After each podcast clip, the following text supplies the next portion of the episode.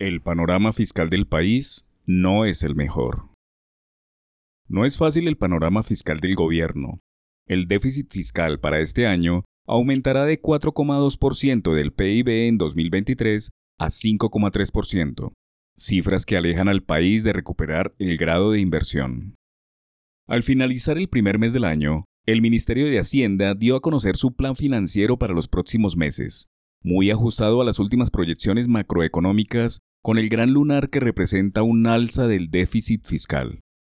Dicho de otra manera, ese déficit fiscal para 2024 pasará de 4,2% del PIB en 2023 a 5,3% para el año en curso, muy por encima del 4,4% establecido en el presupuesto general de la Nación hace unos meses.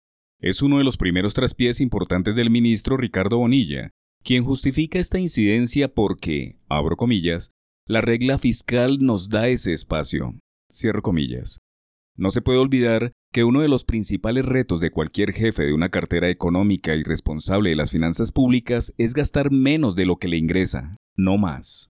Argumentan los economistas en oposición que el déficit fiscal hasta el año pasado venía cayendo, tal y como estaba planificado en los marcos fiscales de años anteriores, pero con estas cifras se rompe la secuencia y se pone en aprietos la economía, pues el déficit fiscal caía desde hace tres años, lo que se rompe con las cifras de Bonilla.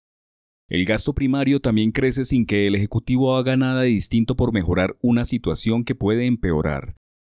La gran paradoja es que todo se resuelve ahorrando, dejando de gastar en un momento en que se les pide a los ministros ejecutar lo planeado. Una paradoja que consiste en recortes al gasto e inversión pública para cumplir la regla fiscal y hacer las obras públicas que han brillado por su ausencia. El otro punto de vista de los expertos es que el recaudo no va tan bien como lo ha presentado la DIAN.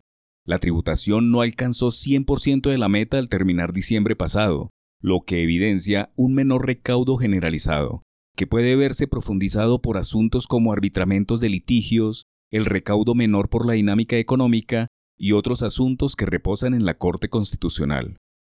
ANIF pone el dedo en la llaga argumentando que, abro comillas, en la medida que aumente el déficit fiscal, lo que vamos a observar es un aumento de deuda importante, por encima del nivel de 55%. De hecho, las cuentas apuntan a una deuda de 57%. Cierro comillas.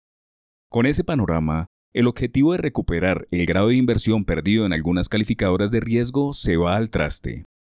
Abro comillas habrá una presión mayor de financiamiento del gobierno nacional en el mercado local. Tenemos una deuda que vuelve a aumentar en un contexto donde las tasas de interés local y globalmente todavía son altas, algo que genera una presión de pago de intereses, que es la más alta de la que se tenga registro, 4.5 puntos del PIB, cierro comillas, advierte ANIF. Se observa un panorama fiscal bastante oscuro, abro comillas no habrá ajuste fiscal en 2024 a pesar del recorte en gasto, pues parte del déficit se financiará con desembolsos internos de 53,4 billones de pesos. Esto es 11 billones de pesos más de oferta de TES respecto a 2023, cierro comillas, analiza Corficolombiana. Un reciente informe de JP Morgan también alerta que el recaudo tributario seguirá teniendo obstáculos durante el primer trimestre de este año, lo que presionará aún más el déficit fiscal. El ministro Bonilla debe sentarse a revisar el panorama fiscal del país, que al inicio de la administración Petro no se veía tan crítico como ahora. Con un déficit rumbo a 6%, el comentario de que todo podría mejorar se empieza a desvanecer rápidamente y las alertas se disparan.